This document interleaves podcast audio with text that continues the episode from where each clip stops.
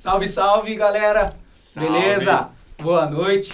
Pessoal, estamos aqui com mais um episódio, com essa presença ilustre aqui.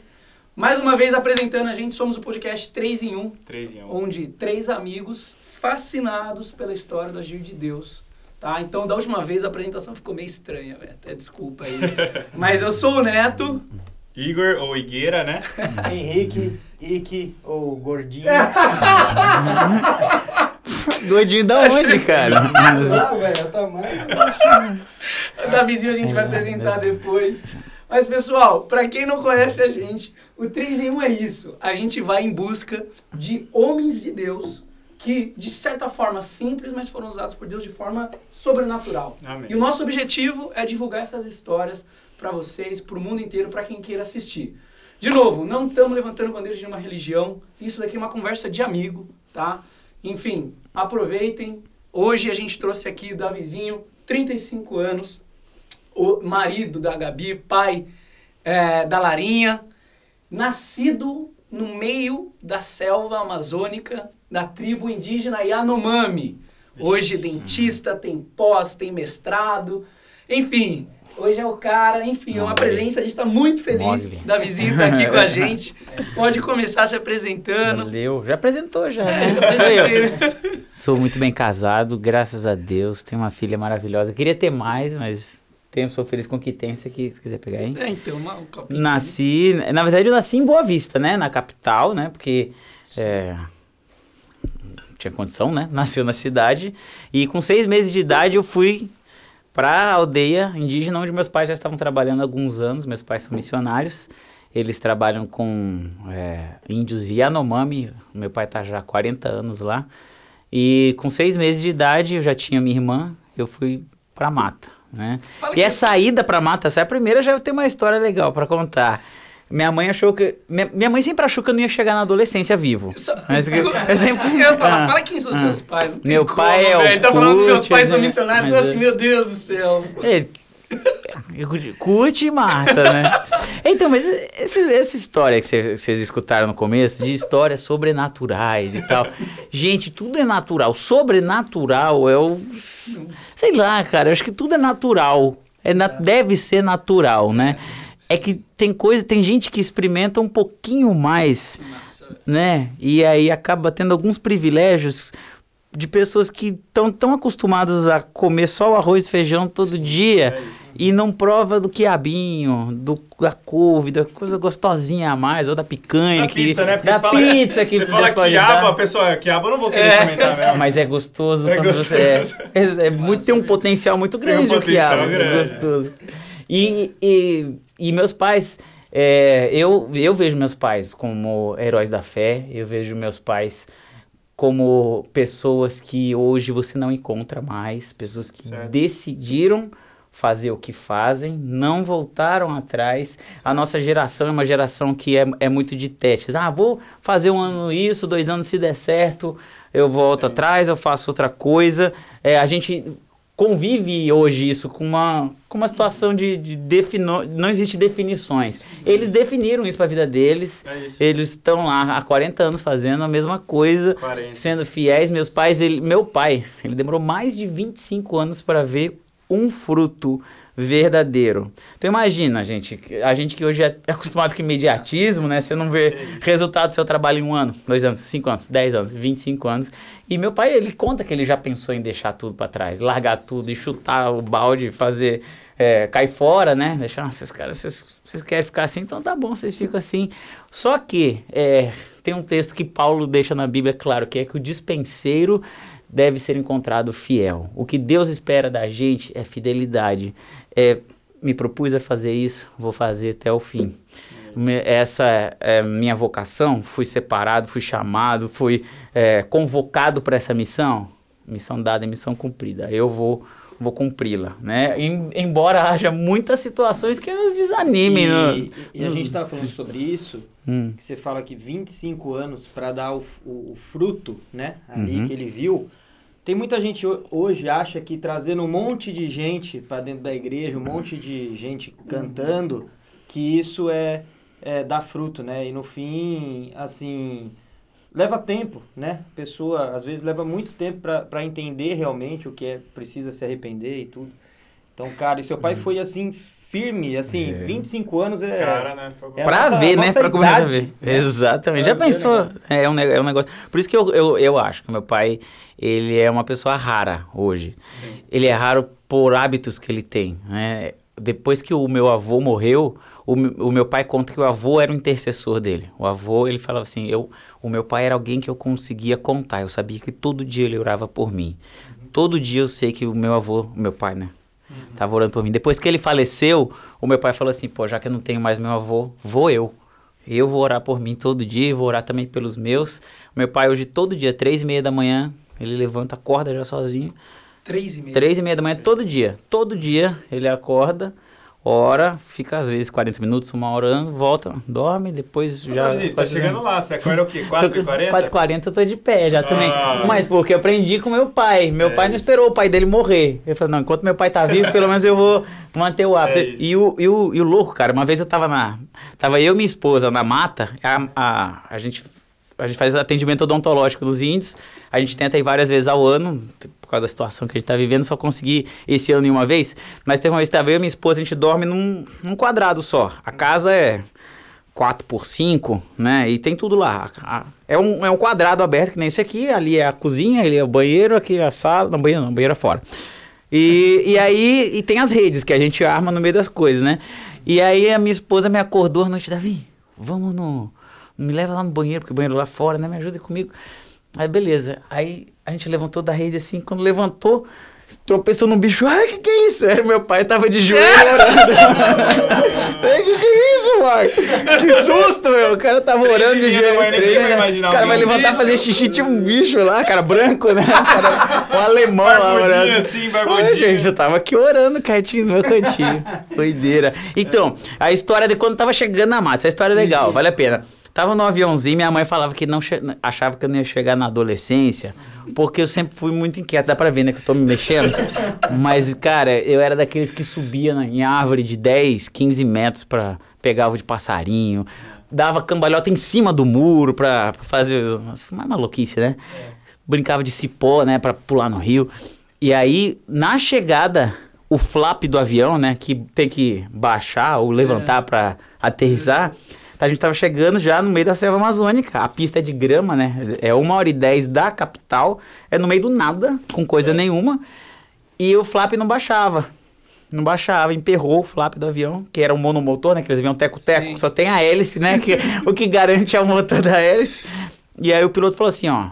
A gente tem autonomia pra voltar, né? A gente pode voltar, mas posso tentar dar um jeito aqui. Ah. Beleza. O cara levantou, levantou, foi lá sei lá quantos mil pés de altura, abriu a porta do avião e, te- e arrumou o flap, cara, com o avião em, com o avião em movimento.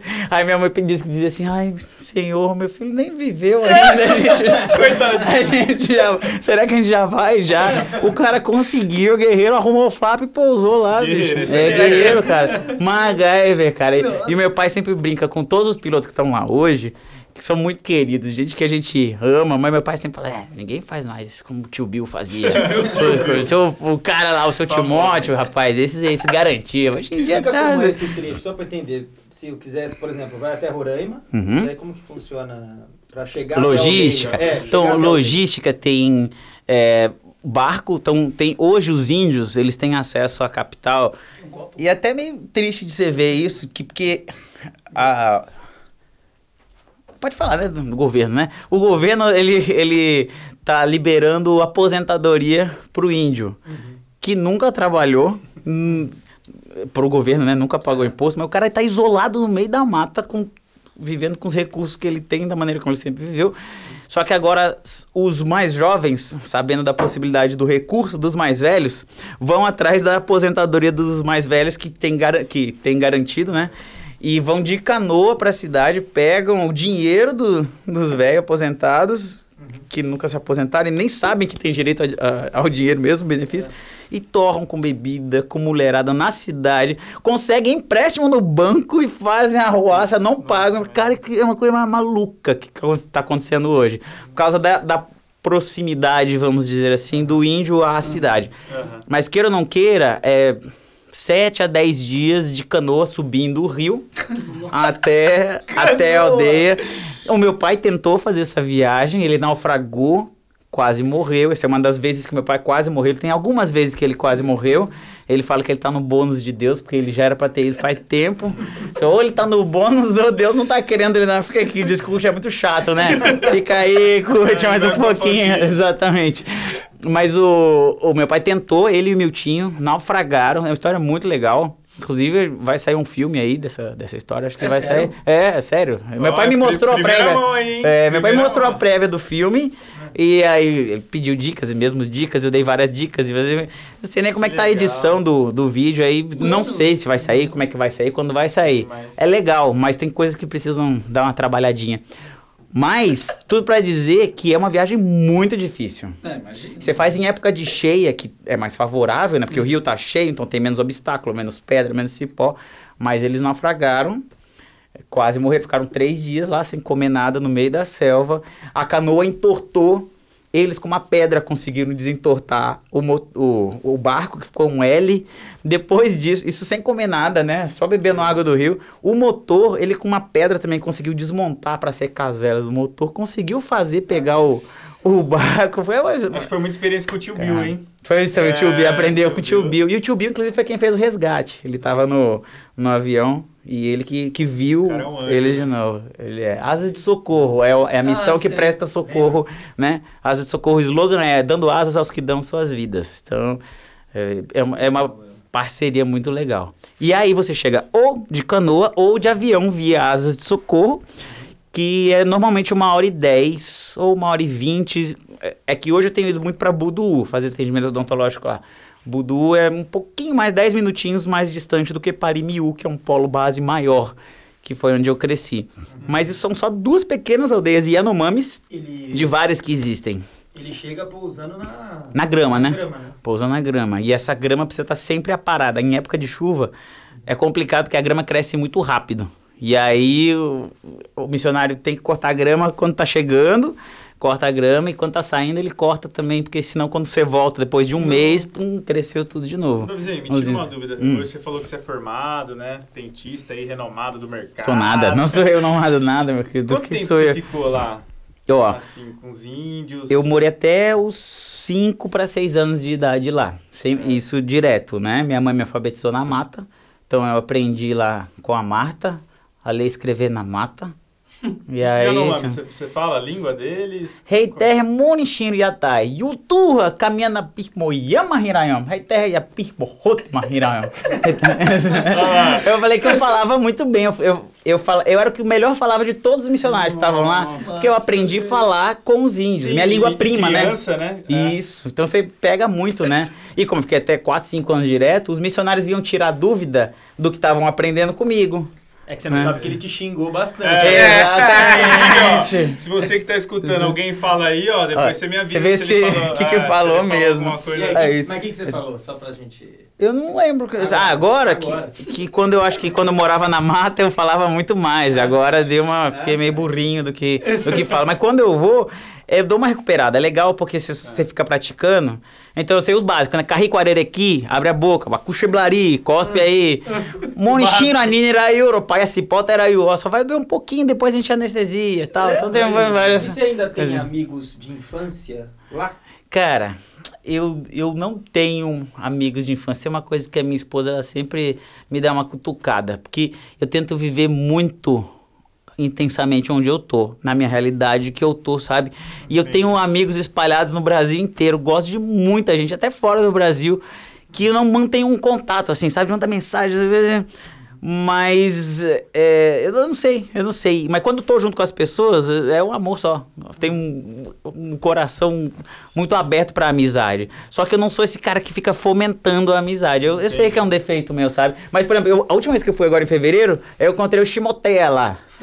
Cara, você tá aqui, nossa, Davi. É Timóteo, né? Timóteo, é Ah, tá. Chimoteia, né? É que é Tauí. Tauí é Davi, né? Porque é óbvio, né? Tauí.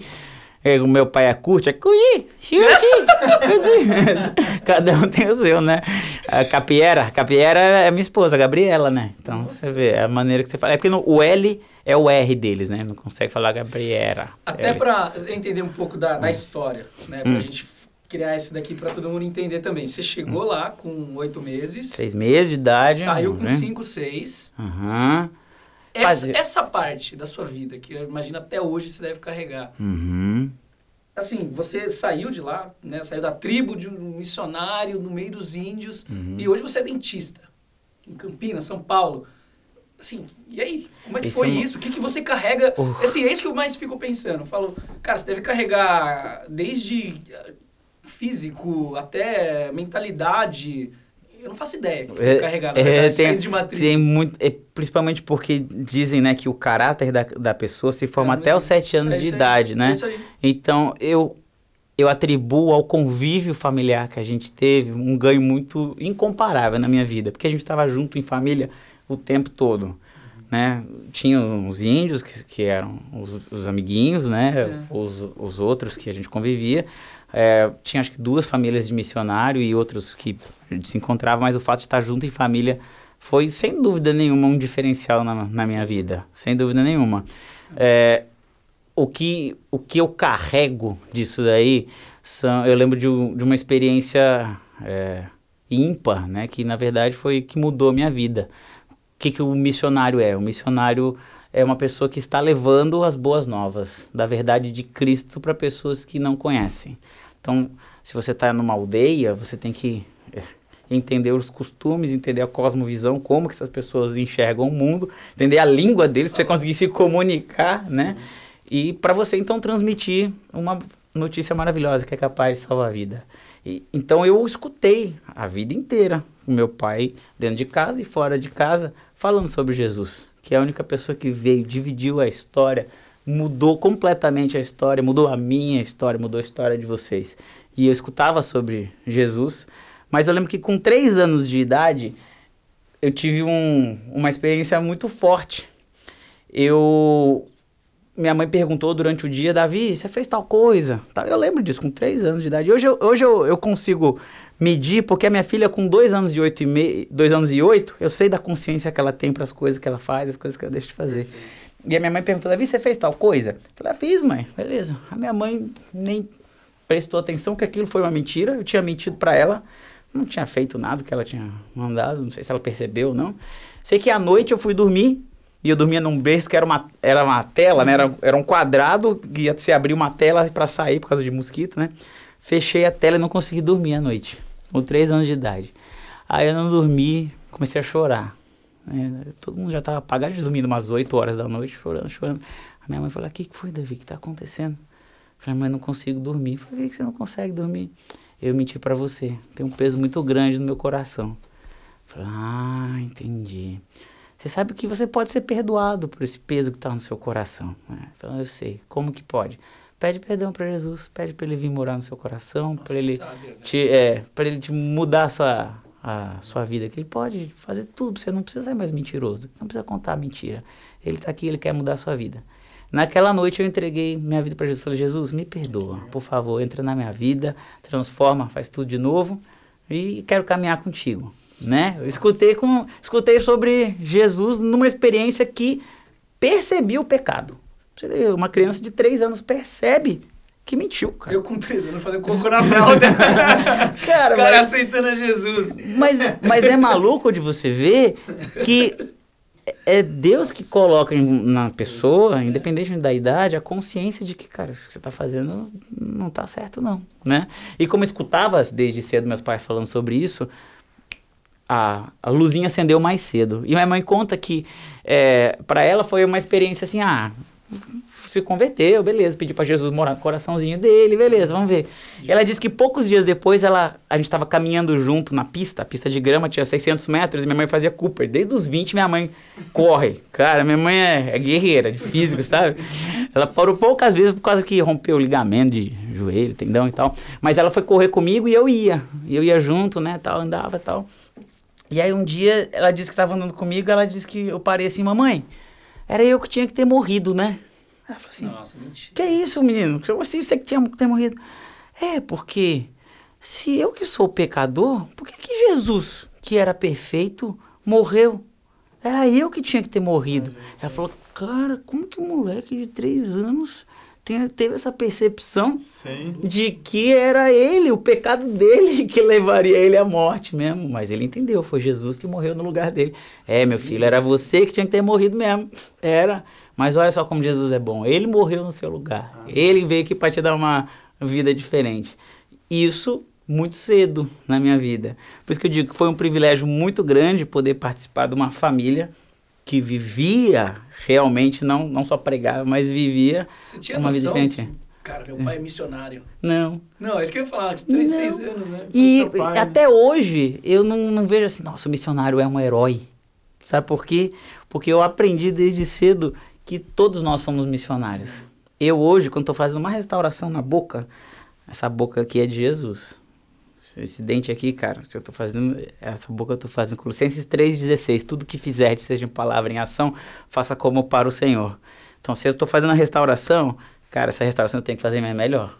Se quebrar aqui, se eu fizer de meia boca, ah, vou falar pro paciente que eu vou botar ouro e bota um, um Duracast lá nele, que é uma liga amarelinha.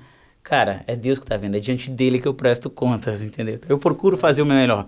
E ser missionário é não só você é, agir como Jesus agiu, você ser a luz, ser o sal que ele falou que a gente é e viver, né? Tem uma frase que diz que pregue a palavra, mesmo que para isso você não, não escute palavras. Então, viva de uma maneira que é diferente, que é uma maneira honrosa, de alguém justo.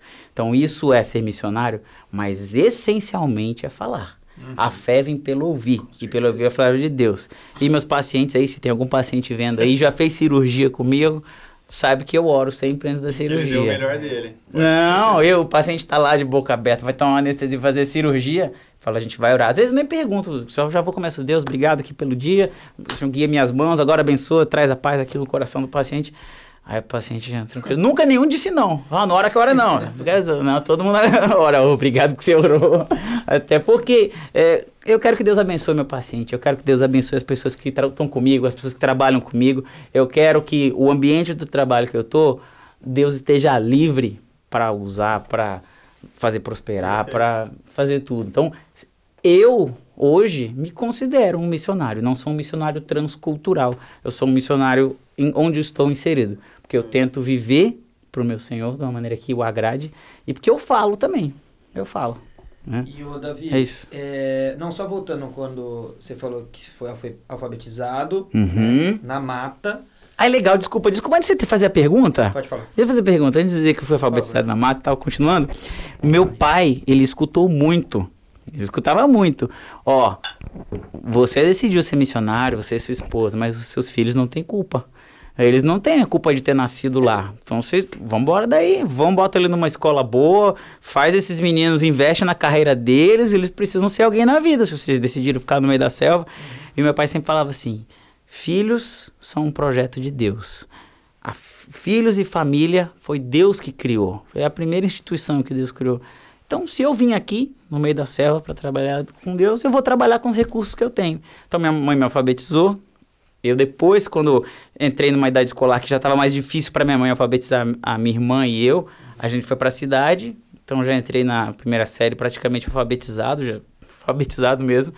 Já lia, lia bem, já escrevia, saía da mata já lendo, escrevendo bem.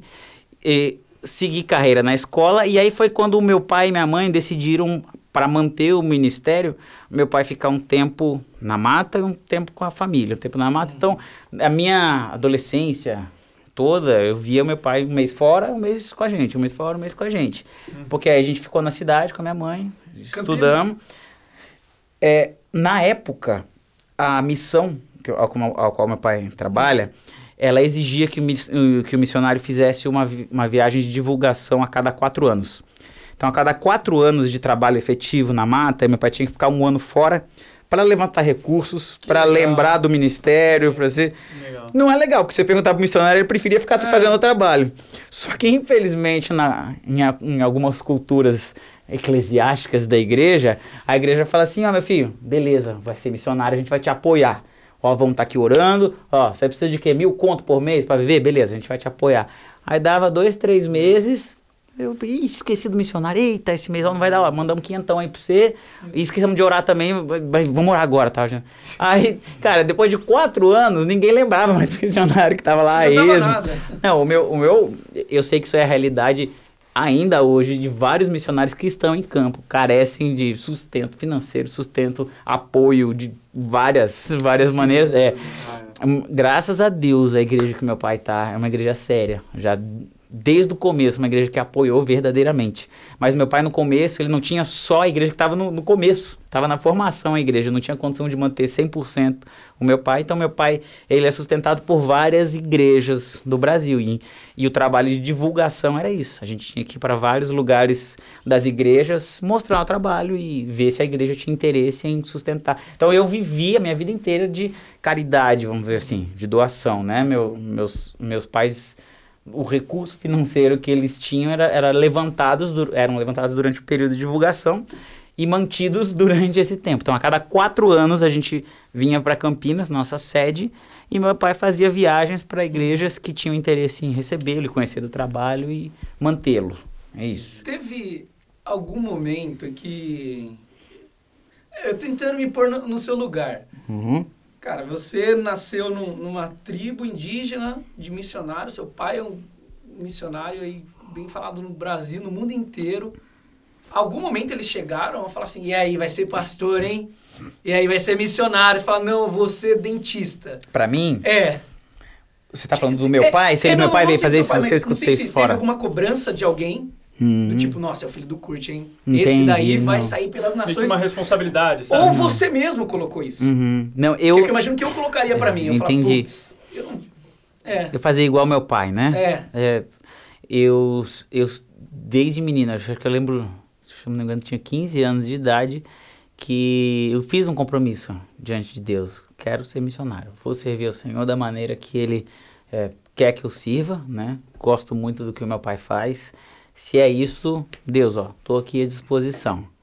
Então, com 15 anos, eu lembro que, lembro até como se fosse hoje, a experiência que eu tive Senhor, quero fazer o que você faz. E aí, durante o seu desenvolvimento, né? Você vai dar com 17, eu entrei na faculdade com esse pensamento, vou fazer odontologia, Cara, porque é eu algo... não quero Ah, interromper. vai lá, Como pode desenvolver. Como que foi? Fazer odonto? Não, 15 anos você chegar pra Deus Hum. é missionário. Você sentiu, você Foi uma mensagem que eu escutei, uma pregação, você falou é pra mim. que aqui." pra mim ficou bem claramente. Davi, Bem você, cara, Chamado. eu preciso que você, que você sirva, é isso aí, você tá disposto a servir. Tô aqui, Senhor, ó.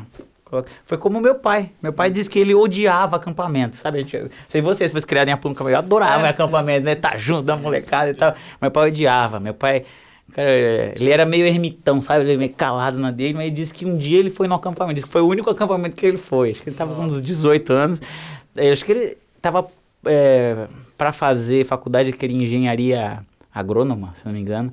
Mas aí ele foi nesse acampamento e ele disse que assim, que ouviu uma mensagem que fosse- ele falou assim, só, esse acampamento só serviu para mim, só para eu ir ter lá. E essa mensagem Deus me chamou e eu falei, Senhor, eu tô aqui. É, ele disse que escutou a história dos, dos missionários, dos cinco que foram mortos lá nos Alcas. Não sei se vocês conhecem a história. É, tem até um filme chamado Terra Selvagem. É um filme bem, bem produzido, inclusive, conta a história. Na época, meu pai tem até hoje a revista Life, da original, relatando o acidente que aconteceu lá com, com esses missionários que foram mortos, né? É, então. Não, então, mas de- meu pai soube da história num acampamento Ah, lá no no sul. Meu pai é do sul, né? E disse que o, o, o cara que tava pregando falou assim: olha, do mesmo jeito que esses missionários foram mortos, eh, levando a palavra de Deus para pessoas que estão isolados no meio da selva e que a mensagem nunca chegaria se alguém não tivesse se disposto a ir, existem várias, várias aldeias que tá cheio de gente isolado sem nunca ter a possibilidade de ouvir a palavra de Deus. Se tem alguém aqui disposto, Deus está te chamando agora. Vai lá porque Deus está mandando você. E se você não for, não vai ninguém. E meu pai falou, era, era para mim. Deus estava me chamando, era eu que era para ir lá na aldeia Yanomami. E, e é muito legal. Um dia você chama meu pai aqui, ô pai, vem aqui, pô, É. falar com o pessoal. Conta- tô aí, contando ó. a história tua, não Mas, minha. ô, Mas, Davizinho, mas ele fala que ele, ele, primeira vez que ele encontrou um Yanomami face a face, cara, cara, assim, cara, esse é um cara que fala uma língua totalmente diferente da minha, um cara que tem costumes totalmente diferentes de mim. Que mundo nos separa, né? Sim. É maluco. Mas uma você foi igual. Você falou 15 anos, por exemplo, você sentiu aquele chamado. Sim. Quero ser isso e, e como foi? Não é que eu quero ser isso, é eu quero servir, Senhor. Eu Entendi. quero te servir. O que, que você tem pra mim? O que, que você me Entendi. Quero quero ser útil para você no que você for. Tanto é que aí eu decidi fazer odontologia para isso. Quero usar uma profissão em que minhas próprias mãos possam contribuir para a saúde da pessoa, posso ser eficaz e ser um recurso, inclusive, para entrar em lugares que não é permitido entrar, mas como um profissional de saúde, eu posso entrar para colaborar com o trabalho das minhas próprias mãos. Essa foi a ideia número um. E depois da minha faculdade, é, eu lembro de ter recebido uma proposta para trabalhar como pastor de jovens numa igreja. Recebi é, proposta para fazer seminário por outra igreja e virar missionário ou pastor, fazer parte da, da equipe da, da igreja. Também não fui. E recebi também convite para fazer parte de uma missão também que que trabalha com evangelismo, né, de pessoas e também acabei não não indo. E como é que era esse convite calma, calma, mas eu penso diretos assim. Pô, Davi, puxa, cara, você se enquadra tão bem aqui na nossa igreja, nesse, a gente tá precisando de gente que nem você, cara. Então, sabe o que acontece, cara? O mundo tá precisando de gente que nem você, que nem você, que nem você, que nem você. O mundo tá precisando de gente que tá disposta a trabalhar pelo reino. A gente preci- o, o- as almas estão clamando, o povo está clamando de sede, de amor. E quando alguém de uma liderança, de algum ministério, de uma missão, de uma igreja, de qualquer lugar, vê, pô, essa pessoa ela é uma pessoa desprendida, ela tá dando, ela se importa com as pessoas, ele ama as pessoas. Foi, eu acho que foi dessa vez, dessa maneira que eu fui visto. Não é porque eu era filho do meu pai, nem coisa nada. Porque, porque eu sempre fui disposto a. E por que não? Uma coisa que eu aprendi, cara, é não dizer não pra quando me chamam pra fazer algo pela obra de Cristo. Mas você disse não para essas. Então, eu disse não para, viver dessa maneira, como um missionário é, transcultural de tempo integral, ou como um pastor de jovens, ou como um... Por quê? Um dos meus principais incentivadores a não viver dessa forma foi meu próprio pai. Então, é, é- é isso que. Eu juro. tipo, se fosse no, no Ah. meu, eu imagino alguém falando pra mim, cara, vamos aí. é, quero que você seja pastor de jovens, quero que você seja missionário aqui na igreja tal. Aham. Eu, fala, eu, eu, eu, com 15 anos, eu falei, é ter certeza, a resposta é minha oração. Eu tive. Como você falou, tipo, Eu, eu tive várias, várias dúvidas, inclusive falar com o meu pastor, né? Que o pastor Fernando. Pastor Fernando te amo. e ele falou assim, cara, você já sabe em escutar pessoas diferentes. Eu acho que ele já deve ter falado, acho que ele fala isso pra todo mundo, né? Vai escutar pessoas diferentes, de áreas diferentes, mas pessoas sábias que já viveram e toma essa decisão, porque na multidão de conselheiros há sabedoria. E eu lembro que eu fui conversar com algumas pessoas bem específicas, e eu lembro de uma que era o Carlos Osvaldo, ele pegou e falou pra mim, o cara era muito é, metódico, né, certinho, falou assim, ó, vamos pegar aqui o seu, o seu roteiro. Eu tinha vindo em Campinas, eu tinha vindo para Campinas para fazer residência. Passei em residência para cirurgia e traumatologia bucomaxilofacial. Tava no comecinho da residência, ele falou assim, ó, em 2010 você vai ter um ano, 2011, 12, você tem três anos aí, tudo bem, né? Mas assustado, assustado. Você tem três anos de residência e você pode dar... O que, que você vai fazer nesse aspecto da sua vida nesse ano? O que, que você vai fazer? Então, cara, daqui a três anos você tá pronto para fazer tal coisa. Aí eu falei assim, Carlos, mas... Cara, eu sou formado em odontologia, fiz odonto, tenho essa, essa ferramenta na minha mão, né? Ele falou, Davizinho, cara, isso é tão especial. Porque é, a gente vê, a gente recebe muita gente aqui no seminário, cru, sem saber o que quer da vida, perdido, sem uma, uma formação prévia. E só o fato de você ter uma faculdade, isso já te abre um leque de, de opções. Já pensou os lugares que você poderia ir como dentista? Você já você pode trabalhar no hospital, levar a seu testemunho, a palavra de Deus em Entendi, hospitais. entendi. Você pode entrar em lugares onde é proibido entrar Entendi. com a ferramenta Foram que você tem. pessoas que es- estimularam você a terminar. E, não, terminar eu já tinha, já tinha Já terminado, na- né? Quando eu recebi essas, essas, esses convites, eu já Continuar tinha. Como, continuar como dentista, né? Exatamente, continuar como Perfeito. dentista. E, e meu pai, né? Voltando para o assunto do meu pai. Meu pai fala até hoje para mim, ele fala, Davi, você é tão ou mais missionário do que eu. Só que a execução prática em si de, de que você está fazendo é diferente da que eu faço. Inclusive, eu, como um missionário, tem gente que fala assim: nossa, o coach é super missionário que tá lá. Fala, eu sei o meu limite. Eu sei o dom e o talento que eu tenho aqui. Eu sou muito bom com construção. Eu sou muito bom com. Eu faço a casa né, e faço o discipulado com os índios. Eu cumpro o meu papel de pregar a palavra.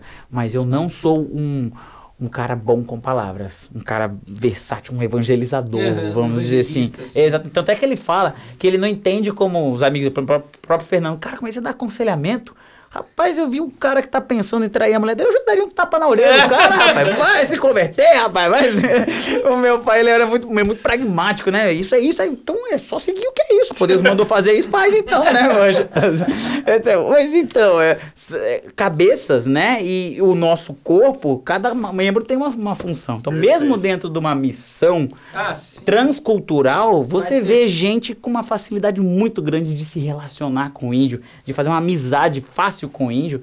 Você vai ver missionário que tá lá não consegue nem, nem abraçar um índio. Mas o cara faz papéis que são fundamentais para o reino de Deus ali. Perfeito. Isso, isso é, é para mim é bem claro. Então, seja missionário, seja disposto a fazer o trabalho que Deus chamou você para fazer com os recursos que você tem Onde e estiver. trabalhe os seus recursos. Trabalhe, cara. Se- é dentista, cara, seja o melhor dentista. Se é sapateiro, cara, faz ser o melhor sapato que é possível. Você, sei lá, cara, você vende cocada, bicho, faz a melhor cocada do mundo e, seja um testemunho e ganhe pessoas É pro reino Isso. fazendo isso, entendeu? se- isso se- é ser missionário. Se tivesse que levar esses três moleques que não sabem fazer nada da vida, não sabem amarrar um nó na árvore. É, eu, eu não recomendo vocês irem com meu pai, né? Capaz de vocês não voltarem.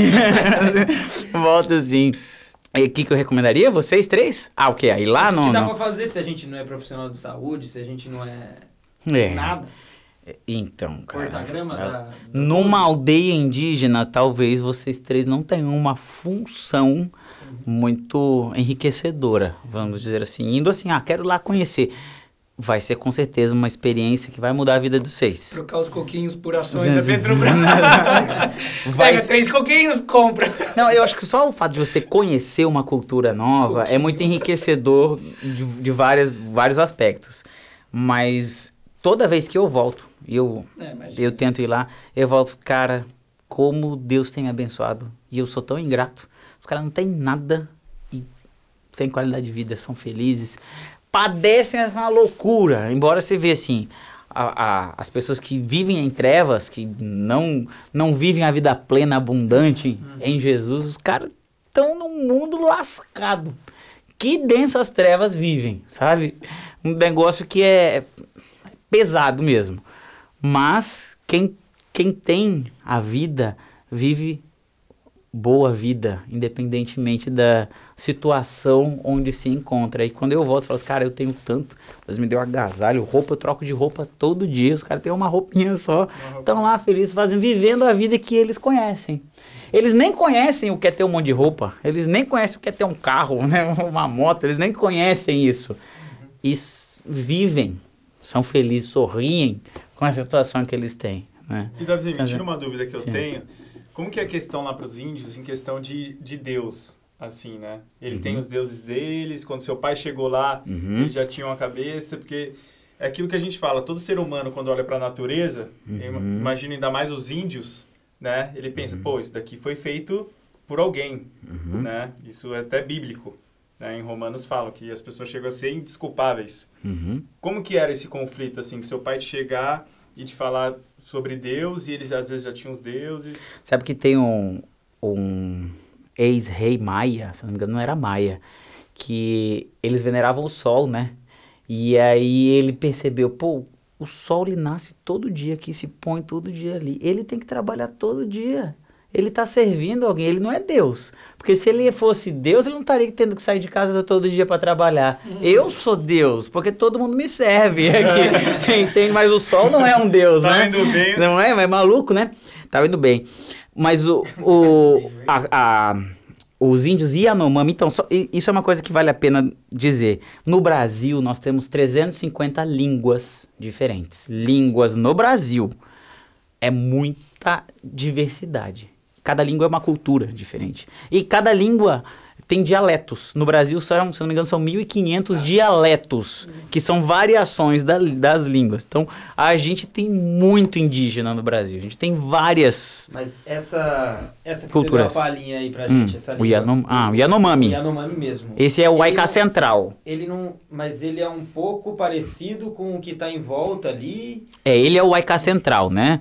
E tem, o, tem o- outras etnias que falam Yanomami com suas pequenas variações. Tem o, o Sanumá, tem o Apixana, mas o Apixana, se eu não me engano, ele já fala um outro dialeto. Mas o, o, o meu é um, já é uma, uma comunidade maior, vamos dizer assim. Yanomami que tem muito Yanomami, tem, tem bastante aldeias Yanomami. Então, sabendo Yanomami, você consegue comunicar com os Yanomami. Mas é uma, uma- é uma região restrita, vamos assim dizer, de, de Yanomamis. Então, é uma, uma aldeia grande, tem várias, várias comunidades e falam pequenas variações. Mas eles têm uma cosmovisão diferente. Tem, inclusive, organização diferente. O Yanomami não tem liderança. Cada família, cada um manda em si mesmo. É, não tem, Uhum, um não tem. pajé assim.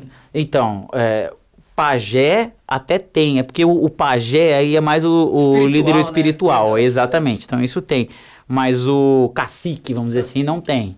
Então, por exemplo, tem várias outras etnias que tem uma liderança. O cara, ele mandou, todo mundo obedece. É isso aí. Meu pai seria tipo um Normalmente pajé. Meu pai era um pajé. Ou também tem mas- o pajé deles. não, meu, ele tem- eles têm os, os pajés deles. Inclusive, na a aldeia onde meu pai trabalha hoje, a maioria não é, não é uma, uma maioria que é cristã. né? A maioria é não cristã É na, aldeia onde ele está. Eles são o quê? Então, isso que eu ia chegar. Então, na, na comunidade Yanomami, eles são politeístas, né? Eles acreditam em vários deuses. É, Espero não falar errado, tá? Aí, ó, o pessoal que dá meva, se alguém me assistir, os Os missionários, né? tão Os. Yanomami que estão... E agora Mubihiwim, não quero É. mentir, hein? Não quero mentir. Eles acreditam num deus, o Maua, que é o criador dos Yanomami, que criou e foi embora, e se ausentou. Então ele criou, largou e não se relaciona mais, ele tá lá, então é uma entidade que criou dessa maneira. E tanto é que na hora de traduzir textos bíblicos, eles, eles, eles sempre têm que considerar esse Deus que eles acreditam que é o Deus criador, ele é um Deus relacional ou não? Ele é um Deus não relacional? Porque se ele é um não relacional, a gente não pode chamar o Deus criador, que é o da Bíblia, como o Maua. Porque o mal ele não tá nem aí pra gente. O Deus criador da Bíblia tá. Ele nos criou com um propósito, ele quer que a gente caminhe com ele todos os dias. Ele é um Deus relacional. Você entende? Então, na hora de você traduzir a Bíblia, eu não posso Usar escrever a palavra, palavra a o mal é o cara. Não, não, todo sentido. Entendeu? Então, aí você tem que introduzir o Deus. Deus. Deus, sendo Jesus Cristo Ashumurem. Jesus enviou Jesus Cristo. Então, eu tenho que introduzir Jesus Cristo. Cordeiro, ele é o Cordeiro de Deus que tira o pecado. Eles nunca viram um cordeiro na vida. Nem sabem o que, que é um cordeiro. Como é que você vai traduzir que Jesus é o Cordeiro de Deus que tira o pecado do mundo? Você tem que explicar o que, que é o cordeiro, quem foi Jesus e o que, que é o pecado. Você Tá entende? explicado os 25 anos. Exatamente. não é? O negócio não é fácil, Não é fácil, velho. cara. Seu pai é Exato. guerreiro. É. E aí, então, aí, passado então, ele eles eram, eles eram politeístas, Primeira são João. politeístas, e vem, vem Deus em tudo. Então, naquela árvore tem um espírito, naquele rio tem um É, espírito. e tem né? espíritos, aham, Aham. é, tem espíritos bons, espíritos neutros e espíritos ruins. Tem, inclusive, o Tsaide, que é um espírito do mal da morte, vamos dizer assim, um anjo da morte, que quando passa, eles sabem que tá levando a vida de alguém, né? Então, É o peludão lá. Não, não, é o pequenininho. É o pequeno, É o gnominho. cabeçudinho, Gnominho. orelhinho, é o gnominho, né? É o gnominho. Seu pai chegou sim. a ver esse Meu pai não, acho que não viu, não. Eu acho que meu pai já sonhou com ele já. Meu pai já sofreu a opressão de estar dormindo. Meu, que meu pai também, cara, ele, às vezes ele fica sozinho na mata, sozinho, sem nenhum outro missionário. Sozinho, ele na casinha dele, e à noite. Cara, a noite na mata é, é um é um negócio meio assustador. Sabe? Tem uns barulhos, cara. Uns barulhos estranhos E demais. a cabeça já milhão, né? Sua cabeça já milhão. Depende, cara, depende. Como é que é a sua cabeça? A minha cabeça eu até gosta de escutar os barulhos. Pô, cara, que bicho é aquele Nossa, ali, eu estaria- cara. Nossa, que legal. Aquele... Nossa, então, isso daí dá um arrepio de escutar isso aí, hein? Mas então, é, é, a opressão, meu pai conta que ele já, já acordou sendo. que ele sonhou que ele estava sendo estrangulado, né? Vamos dizer assim, por uma entidade e tal. Acordou, estava ruim. E era uma, uma uns dias, uma, uma situação lá, em que estava tendo muita opressão demoníaca na aldeia, eles estavam fazendo pagelança. Então, esse é o ponto, né? Pagelança é, é a execução da, real, da religião deles, onde eles invocam entidades demoníacas para um fim específico, geralmente curar alguém ou fazer um favor para alguém. Uhum. Só que é sempre, é sempre uma dívida impagável, né? Sempre o que o, o que a entidade oferece é, em troca de algo que você nunca vai ver. Então você se torna escravo da entidade. O que é muito comum também com religiões é, afro, afrodescendentes, não é afrodescendentes, né? É, africanos né, que vieram para cá, exatamente. Então você se relaciona com os espíritos, né? Em troca de alguma coisa, só que você nunca vai conseguir ter um favor pleno. Nunca você vai ter uma vida de paz. Você nunca vai ter pleno. Eu te dou aqui, mas você vai, você vai me dar aqui de volta. Então é, é, é assim, é um nível de sofrimento espiritual muito grande. A ausência de paz completa. É, síndrome de perseguição o tempo todo, medo de uma invasão de outra aldeia constante. Porque, por exemplo, se morre alguém, eles, eles não aceitam a morte natural. Sempre foi alguém que fez alguma coisa para aquela pessoa morrer. É, ou foi um espírito que veio e matou aquela pessoa, ainda mais criança. Quando criança morre, é. eles acreditam que eu posso invocar uma entidade para ir lá naquela aldeia e matar uma criança de lá. E se a criança de lá morre, pô, foi a outra aldeia que me mandou. E eles trabalham com vingança. Se alguém da minha família morreu, eu obrigatoriamente tenho, tenho que vingar a morte dessa pessoa. Sim. Então eu vou, ou eu mando um, um espírito para lá matar, ou eu mesmo vou lá matar, ou eu chamo um grupo de pessoas para ir matar. E não acaba. Porque se aí eu vou e mato, é, aí eu fujo de medo porque eles vão retalhar, eles vão matar. Até hoje então, assim? Até hoje é assim, em comunidades mais isoladas. Nossa. A tendência dos Yanomamis sempre foi separatista. Porque eles sempre tinham que pagar uma vingança de alguém. Então sempre as famílias se dividiam. Porque se eu mato alguém da sua família, você vai ter que matar alguém da minha família. Então não vou ficar perto de você, vou, vou me embora. Entendeu? Vou pra China. Mas aí, a primeira oportunidade que eu tenho pra ir pra China me vingar, eu vou. Então é, é uma vida de medo, de opressão, causada por esse mundo espiritual que é invocado. Eles conhecem, eles passam isso de pai para filho. Tem mais gente que é mais sensível então já vê, pô, esse molequinho aqui, ele precisa ser introduzido aqui, então ele já ensina feitiços para eles, já ensina... Tem, tem muita coisa assim desse... Ah, falei. Você viu? Eu queria perguntar... Pergunta isso. Ah. Esse vai ser legal. Mas, não, perguntando sobre o que você falou, eu esqueci como chamou o ritual. Pagé... Pagelança? Pagelança. Pagelança. É, hum. Tipo, eu, eu quero imaginar seu pai hum. nessa aldeia é, e chegou o momento deles é, fazerem o tipo do, do ritual agora, né? uhum. né? O que, que, seu pai faz? Ele ou você se já presenciou quando você estava lá? Você simplesmente se afasta? Quando eu, quando eu morava na, na aldeia, eu era muito pequeno. Aldeia. Então, meus pais sempre preservaram a gente, tentaram deixar o mínimo, mínimo a gente longe disso daí, né? Porque é uma, é uma opressão muito forte, uma opressão espiritual muito forte. Quando você entra numa uma maloca, onde está tendo uma pagelança, ou acabaram de fazer uma pagelança, você sente as, as trevas densas. Esse arrepio inteiro é um negócio pesado. É pesado, né? Eu já caminhando com índios, os índios mostraram, ah, o bicho tá ali, ó, o bicho tá ali. Você já fica, já dá umas arrepiadas malucas já, né? Mas é, eu sempre fui preservado disso daí. O, como é o meu pai? É, como que o meu pai lidar com isso? Oração. Ele sempre que sabe que tá tendo pagelança, ele vai, ele ora. Ele às vezes levanta, ele olha, e às vezes até os índios enxotam ele, ó, oh, sai daqui de perto que a gente tá fazendo pagelança, não vem, senão os bichos não vêm, atrapalha. É Tanto é que eles dizem que o, o, o, quando meu pai não tá na, na aldeia, eles Fui dizem mais. que os, espir, os, não, os espíritos se aproximam mais das, da, da aldeia. Falam, curte. Os, os índios ficam mais aliviados quando meu pai tá lá pô, ó, não, os, os espíritos ficam mais longe quando você tá aqui, fica mais aqui com a gente e tal. Porque também eles têm medo dos espíritos, entendeu? Tem uns que eles invocam porque eles querem que estejam lá, mas tem outros que eles sabem que não quer. Exato, não, não é que vem no combo, é que vem, cara, não é um negócio bom, entendeu? É um negócio que todo mundo sente, cara, sentir um negócio ruim, é ruim para todo mundo, entendeu? Mesmo que tá, tá vindo para te curar, vamos dizer assim, uhum é uma, é uma, uma pressão muito grande. Então, a arma para isso é oração. Meu pai ora e é, Aí vocês têm que chamar o pai, ó, vem aqui conversar tuas histórias, pô, tô conversando tuas histórias. Exato. Ele fala que é, é, impressionante, que ele vê respostas de orações claras contra isso. Ele fala assim, Deus, não deixa nada descer lá hoje. Frustra os planos deles. Faz eles ficarem sem fôlego de tanto soprar aqueles feitiços lá deles. Cara, e tem noite que ele fala assim, ó, cara, que paz de noite o bicho não veio, Deus, Nossa. obrigado. E, e, e tem massa. muita questão de dificuldade de aceitação de tratamentos, por exemplo. Porque quando tá com malária, é, o pajé, na hora, os caras, ah, vou fazer a, soprar aí o feitiço, invocar o tal. E aí meu pai não, vai dar cloroquina pro, pro rapaz, da cloroquina pra malária é, é top, tá?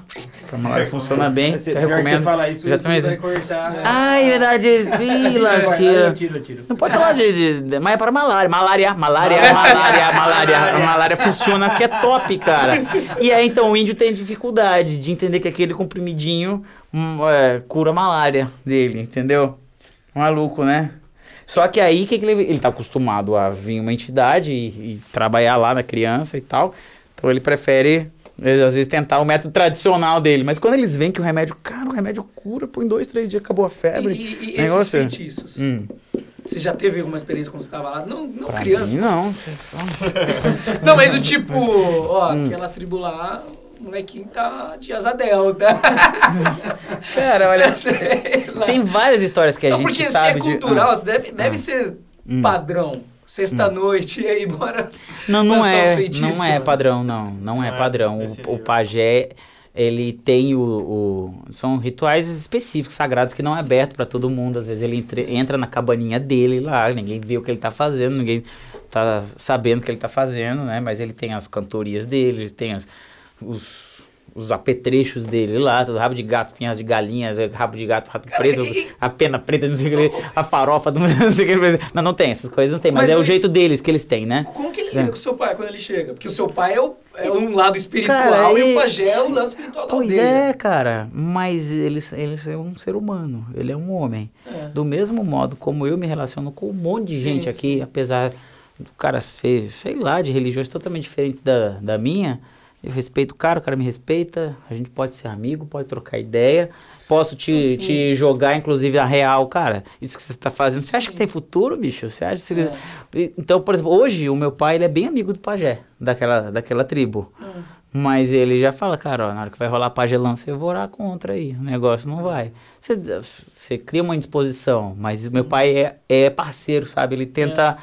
tenta estar tá junto com o cara. Porque também o meu pai, ele tá lá como missionário. O missionário prega a palavra de Deus, mas ele faz todas as outras incumbências de Depende vida naquilo lá. Cara. Eles amam o meu pai ou a presença missionária, porque o missionário ajuda muito a vida deles, facilita muito a vida. Só em questão de saúde e educação deles, Sim. eles anseiam pela presença do, do missionário que está doando a própria vida deles simplesmente para estar tá lá e é melhorar a qualidade de vida deles, entendeu? Então eles amam meu pai, independentemente do meu pai ter uma religião uhum. X ou Y, ou falar de Cristo ou não como falar. Pessoa mesmo, você como, como pessoa, pessoa, ele é muito querido pela comunidade, né? E ele, ele disse que já fala, ó, gente, eu tô mais uns anos aí eu tô indo embora. Não, curte, fica é. aqui com a gente para sempre, não sei o quê. Porque é, a aldeia toda gosta dele, independente do pajé, os filhos do pajé que também aprendem a fazer pagelança também, não é uma coisa que os os deixa sem contato. Eu não vou falar contigo, não, cara. Você, isso é até interessante de, de perceber, né? Porque Davi. quanto à religião, eles, eles batem, o pajé bate sério. É isso que eu vou fazer e curte. Não, não vai tentar melar meu, né? Mas. Quero só sim. pegar um gancho Vai. que você falou, é, da, que facilita né, a vida deles, o missionário lá, e, e, eu imagino o que é a tua vida fazendo a diferença na vida deles. Né? Uhum. Queria que você contasse um pouco do, do seu trabalho lá. É, esqueci até o que você se formou, que é uma palavra difícil. Eu fiz, eu fiz residência em cirurgia e traumatologia bucomaxilofacial. Bucomaxilo. Isso. isso. Tem um apelido pra isso? É, é Bucomaxilo. Ô, Bruno Marcílio, cara. Quando eu tava no hospital, doutor, você que é o Bruno Marcílio? Não, sou o Bucomaxilo, pode ir. Então, Mas, Bruno Marcílio. Bruno Marcílio, a minha especialidade. O que eu ouvi muito de história sua, ah. assim, muito bacana, é que você levou uma parada totalmente tecnológica, é, né, o teu serviço ali também mudou uhum. a vida. E eu queria que você aí Legal. antes de falar especificamente desse ponto, a presença missionária lá, ela alfabetiza os índios na própria língua. Uma maneira de se manter a cultura é você ensinar ela a ler e a escrever a própria língua. Isso. Manter a língua, o latim, por exemplo, ninguém mais fala, morreu porque ninguém fala, hum. embora tenha escrita, né? Então, o Yanomami, ele... Meu pai já construiu três escolas em três é, aldeias diferentes. É, cuidou já de saúde, montou clínicas, já montou casas para missionários. Então, forneceu infraestrutura. Presença missionária hoje é, cuida da parte de saúde, embora é, hoje a Secretaria de Saúde Indígena está bem presente nos, nos postos e assumiu isso de uma maneira que também é possível por causa da presença missionária. Os missionários, inclusive, que constroem as casas para o pessoal vir morar e, e trabalhar lá da, da saúde. E na, especificamente da saúde, eu forneço o que eu posso de tratamento odontológico, né? E, e eu, eu já escutei, tem um pessoal aqui de Campinas, muito legal, acho que são os médicos da saúde, não sei, expedicionários da saúde, não sei. É, de gente que faz cirurgia de catarata, cirurgia oftalmológica no meio da selva indígena, com tudo esterilizado, com tudo bonitinho, com equipamento de última geração.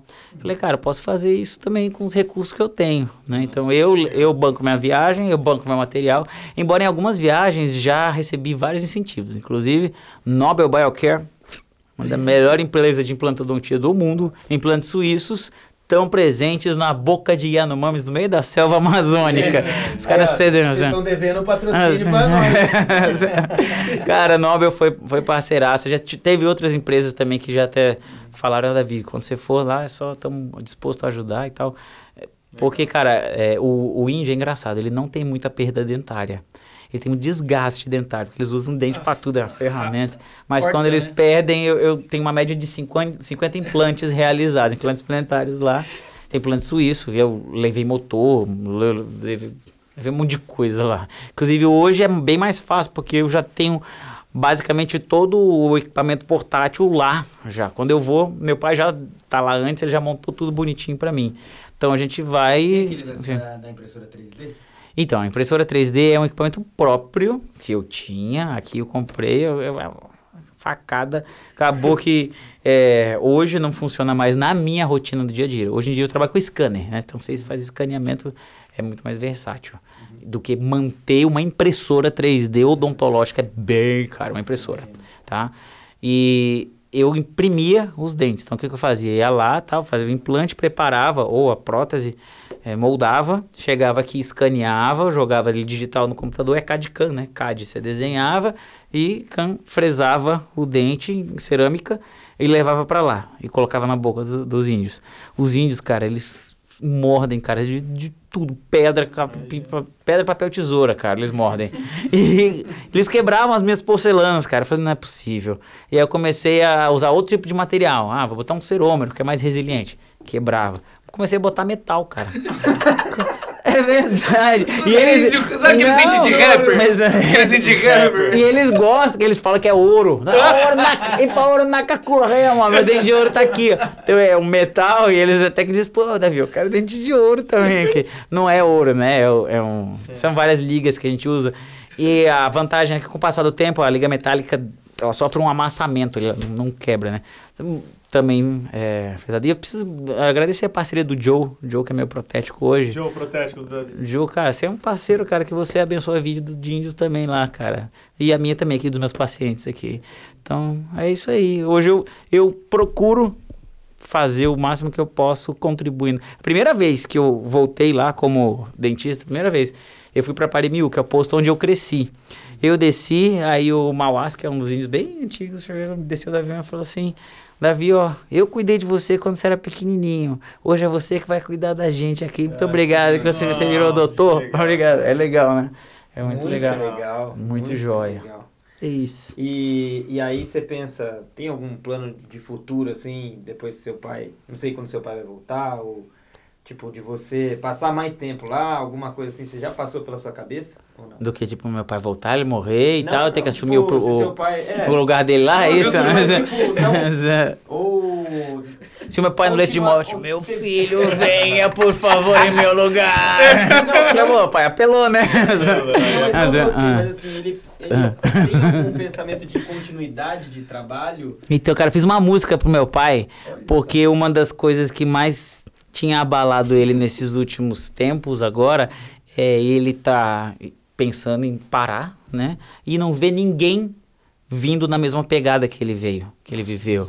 Né? E eu lembro dele conversando até com o Fernando, que é o nosso pastor. O Fernando falou: Davi, curte, não existe mais gente que nem você. É outra geração, é outra cosmovisão, é outra cabeça. O cara vai hoje no campo para ter uma experiência lá, ver se é isso que vai Dois, ficar três dois, três anos. E se durar, vai, pô, beleza, mas é diferente. Então, meu pai, e meu pai fala assim: não, eu não creio nisso. Eu Olha creio só. que Deus tem chamado pessoas, porque se Deus não usa uma geração, ele vai levantar outra geração para cumprir o propósito dele, até que o propósito esteja cumprido. Não acredito que cosmovisão altere o, o o plano de Deus. Não acredito que usos e costumes alteram o plano de Deus, porque o plano de Deus vai se cumprir, independentemente se a gente é frouxo ou não. Deus vai usar o frouxo, a mula de Balaão, que seja para falar, mas Deus vai usar alguma, alguma coisa, entendeu? E eu acho assim que a, a tristeza do meu pai era, é ver que não tem ninguém que nem ele, mas nunca, nunca vai ter pai igual você, né? mas aí eu fiz uma música para ele dizendo, pai, não vai pensar que você é o único. É, não vai pensar Pô, que você é o podia- último. Serão, serão chamados outros loucos como você. Se quiser, traz violão toca É isso que eu então, falar, é isso que eu falar. é. Temos, Então temos é isso, se violão tá aí. tiver A gente tá no estúdio aqui, então o É. instrumento não falta. E- Tá bom. Então, mas então meu, aí meu, essa essa é sempre sempre foi o meu pensamento. E agora o meu pai tá super animado porque veio um casal muito bacana que tá lá na aldeia onde meu pai tá. O cara é parecido com meu pai, é descendente de alemão, também fala alemão, casado com uma com uma missionária também. Benoni e Sofia estão lá, ó, vocês pegam Um firme aí, ó. A mulher dele. Sei lá, Benoni e Sofia. Aproveitando isso Ah. de música, que você falou de música, Ah. é, você toca na nossa igreja, Uhum. né? É, Toco não, eu faço um barulho, né? engana, engana. Não, e cantar então, rapaz, é o terror, né, cara? Não, então, cantar. mas você não tá com um projeto? Uhum. Você não tá pronto pra lançar? Tô, eu posso falar isso? Pode, aqui? não, claro que pode. É, então. O Porque... projeto vai. Já era pra ter lançado. Inclusive, eu falei hoje com o cara que tá, que tá fazendo a parte de produção. Ele, ele quebrou o braço, cara, mês passado e descobriu um calo na voz. Aí ficou um mês aí sem, eh, sem, sem me ajudar aí, porque o cara disse que ele entrou, quase entrou em depressão. tá? O cara quebrou o braço e descobriu o calo na voz mesmo. Nossa. E, mas o CD tá pronto, o João Alexandre, que gravou o João Alexandre. Nossa. Teve muita gente, é, João Alexandre. Ó, pra você ter Nesse ideia. patamar. Nesse patamar. João Alexandre, Gerson Borges, conhece Gerson Ô, Borges? louco! O Nelson Bomilcar gravou. Que isso? Ah, o mais top é a minha esposa. Minha esposa cantou no meu CD. Guilherme Kerr cantou. Nossa, Ô Gui. Caraca. É, Quem mais? Teve gente, o Tchuquinha, Tchuquinha gravou. Quase toda música eu, sei, eu chamo alguém pra cantar. Mas é que, é que eu canto muito mal, gente. Eu sou muito desafinado. Ah. eu, eu tinha um amigo, meu Weber, pastor Weber, ele falava que eu tinha o, eu tenho uma habilidade rara de cantar em semitom. Eu nunca canto no tom. Eu tô sempre assim. Aí você não É habilidade se é um rara pra elogio todos. se é um- Não, eu sei que não é um elogio, eu sei que é uma crítica, mas eu levo na boa porque eu sei da minha verdade. Sabe o que acontece? Eu sou bom de ouvido, então eu sei que eu tô cantando desafinado, sabe? mas eu não consigo fazer Ou é nada pra pessoa que mudar. não sabe e aí É, acha que canta. isso. Não, mas eu comecei a fazer curso de voz agora. Comecei, comprei um um- curso Então da... tá ficando sério, esse- projeto tá ficando Vai sério. ficar sério, vai rolar, tal. São 12 músicas já estão gravadas, estão bonitas, estão muito bonitas. Pois eu vou soltar, não, não soltei ainda, porque, mas tá pronto já. preparem aí, Mas, hein? eh, Sempre preparem. Ficaram Hum. sabendo aqui. Só, o pessoal tem mania de assistir podcast, essas coisas em vezes dois, a velocidade. Então agora é o momento de vocês voltarem a velocidade Bota vezes pro um. Senão vai ficar estranho aqui a música. Ou, ou vai ficar legal, né? É, vai ficar mais rápido o negócio. Não sei se eu lembro da letra inteira, hein?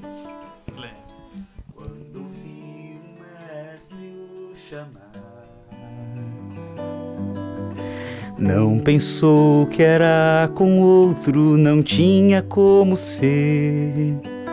Deixou os pais a casa, amores e paixões, pra investir em vidas, não lucrar no mundo aqui.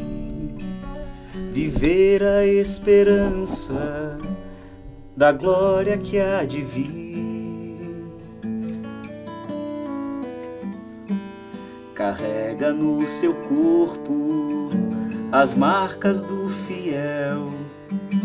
Seu coração é jovem, insiste em sorrir. Sonha e teme o dia em que irá partir. Seu trabalho quem vai prosseguir? Ó oh, Pai,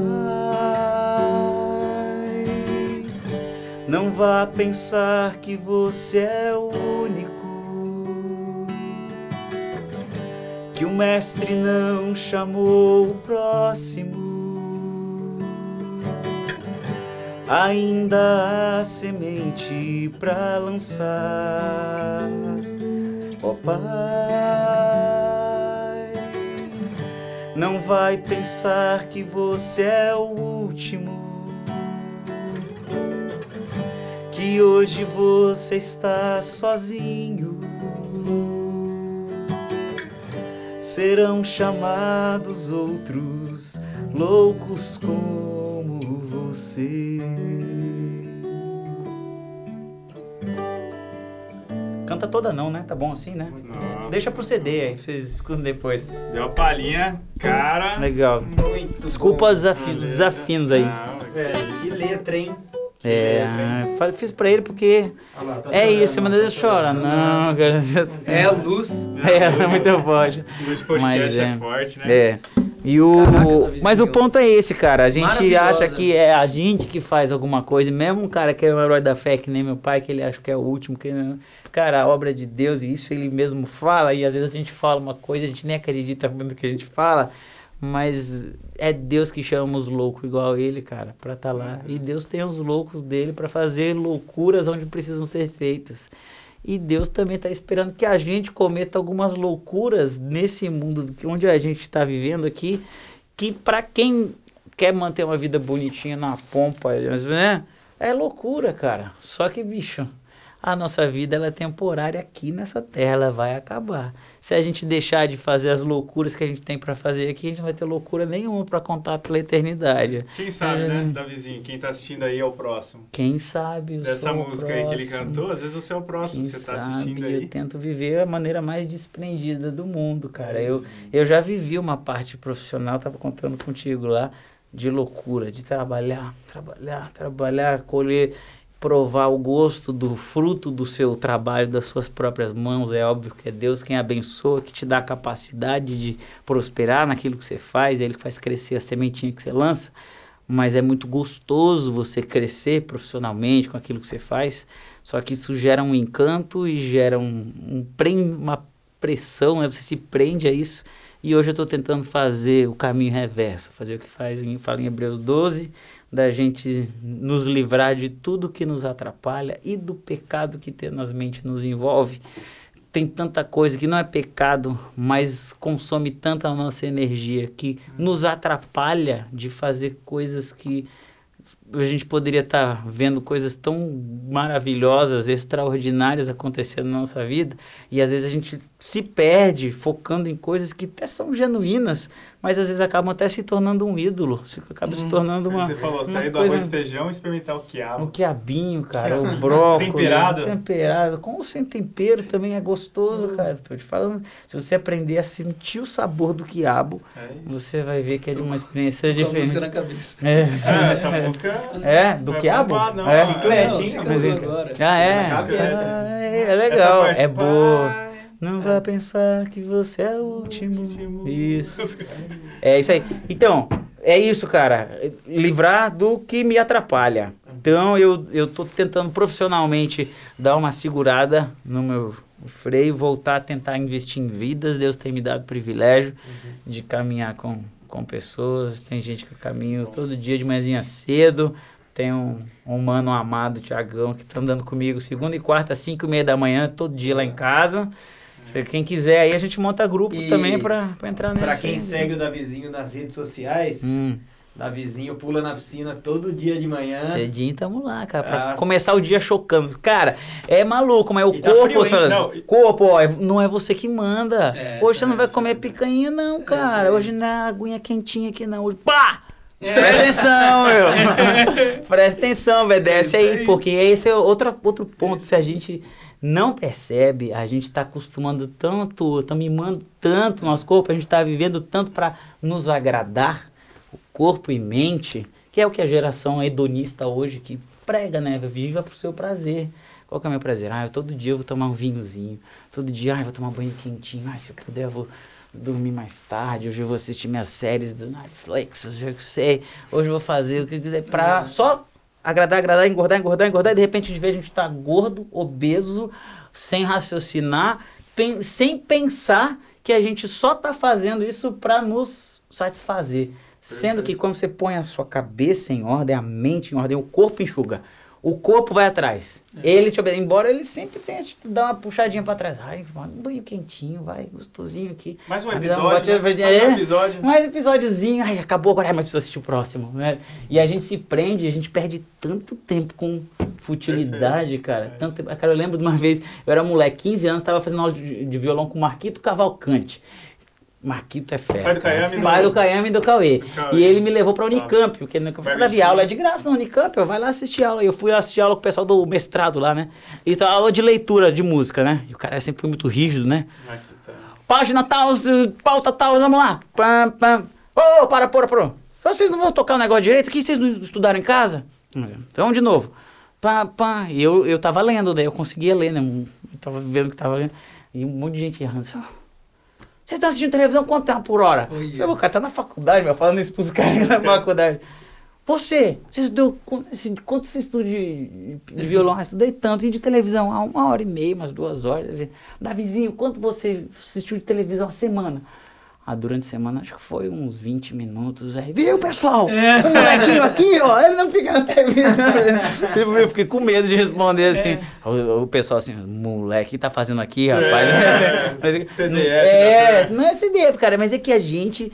Se a gente deixar, a gente vai estar tá assistindo muita televisão. É a gente vai estar tá nesse podcast aí, passa no 3, viu? Passa no 3 pra ver rapidão. 3, a gente que acaba perdendo tanto tempo útil de uma vida que é curta e a gente podia estar tá fazendo tanta coisa produtiva para o reino que é eterno, ou para os meus amigos e irmãos que vão estar tá eterno comigo. Cara, esqueci o versículo que está em Lucas 2, mas use as riquezas desse mundo para fazer amigos que os recebam nas moradas eternas.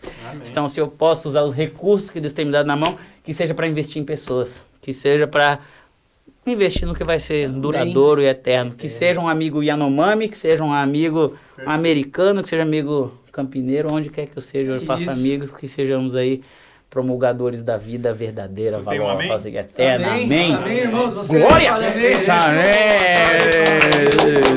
Davizinho, é, acho que é, não só a tua família hum. hoje, é, o Neto apresentou, mas... A Gabi, a Lara. A Gabi, ela gerenciava a clínica. Uhum. E ela era advogada, trabalhou na, na PricewaterhouseCoopers um tempo.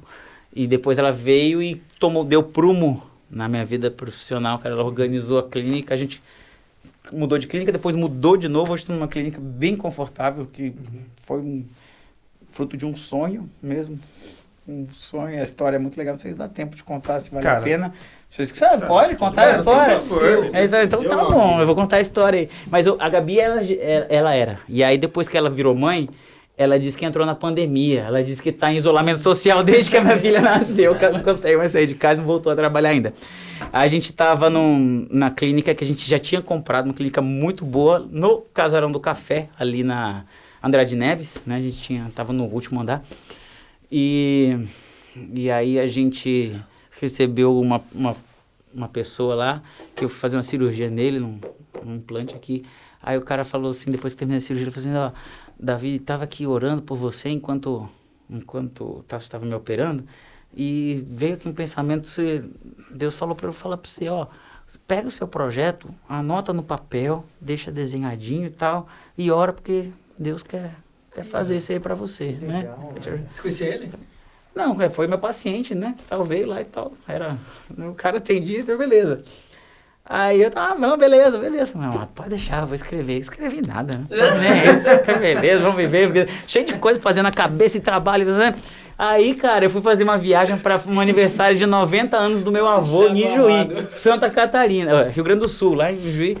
Meses depois, cara, Aí eu desci do avião, tava de bermuda assim com a Gabi e tal, entrando no carro pra.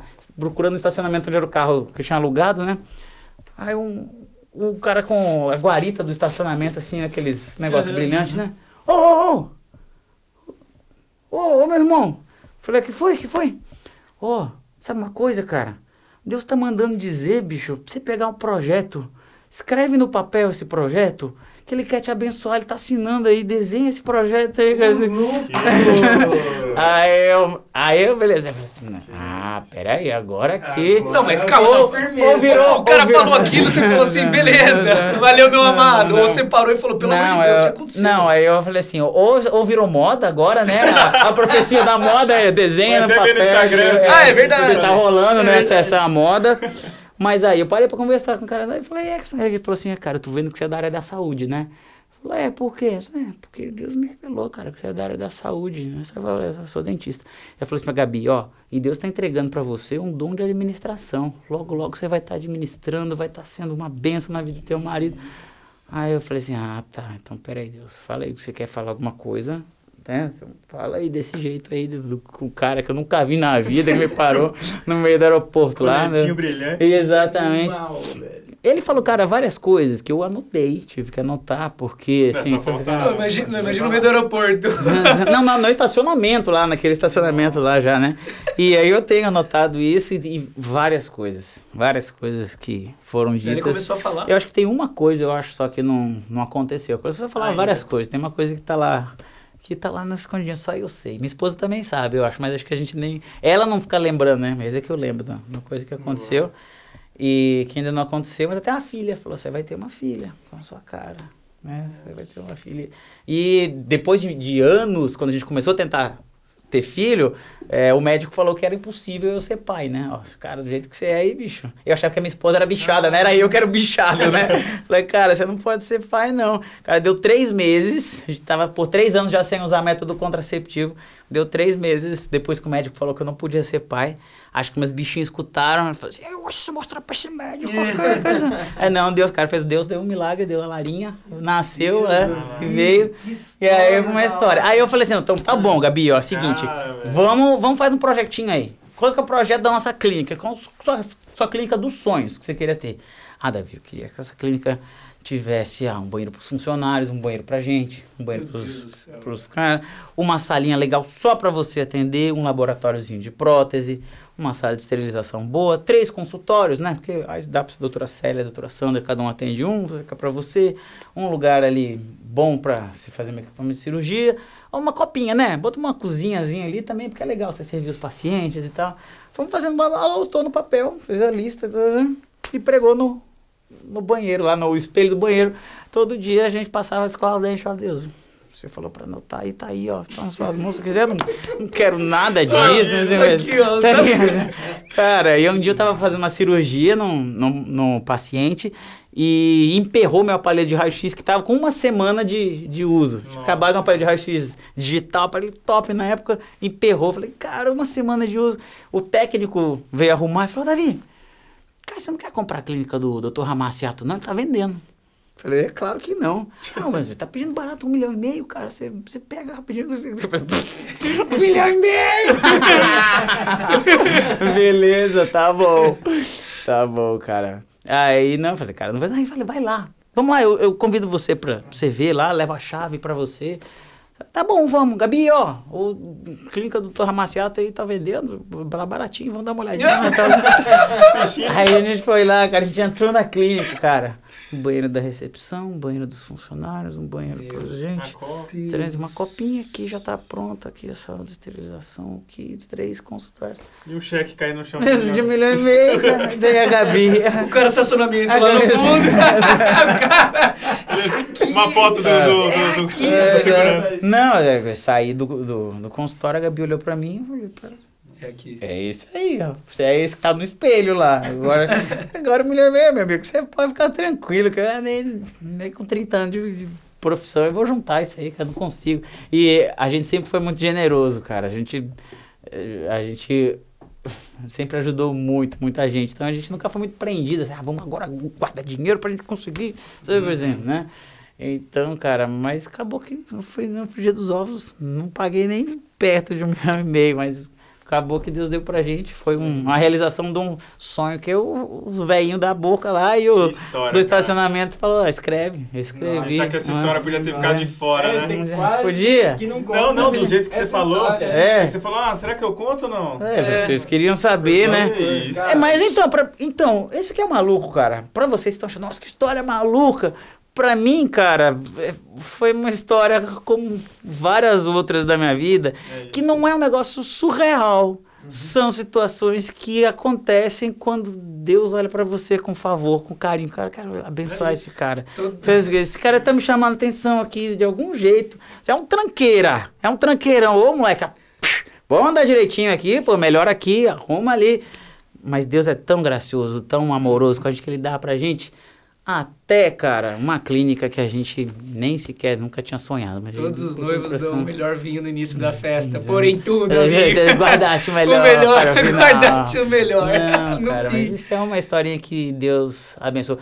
Pra finalizar a história do meu pai, assim, uma história sobrenatural que você pediu pra Deus. Isso, Aí exato. sim, uma que eu pedi pra Exato. Deus, né? Falei, Deus, olha, essa situação tá ruim. Uma das vezes que meu pai recebeu o atestado de óbito dele, ele tomou um tiro, né? De um amigo, né? Tomou um tiro que também salvou a vida dele. E ele lá no hospital já estava na faculdade, tinha acabado de entrar na faculdade. E minha mãe me ligou e falava com ela quase todo dia no orelhão. Eu lá pro orelhão ligava, minha mãe, como é que tá? Eu Davi, hoje não tá legal, cara. Meu Deus. Hoje não tá bom, seu pai tomou um tiro, tá na mata, ele vai passar a noite inteira na mata, porque não tem como ser removido da aldeia, né? E ora aí pela vida do teu pai. Eu falei, mas é, é tomou um tiro na mão, na perna? Falei, não, é um tiro sério.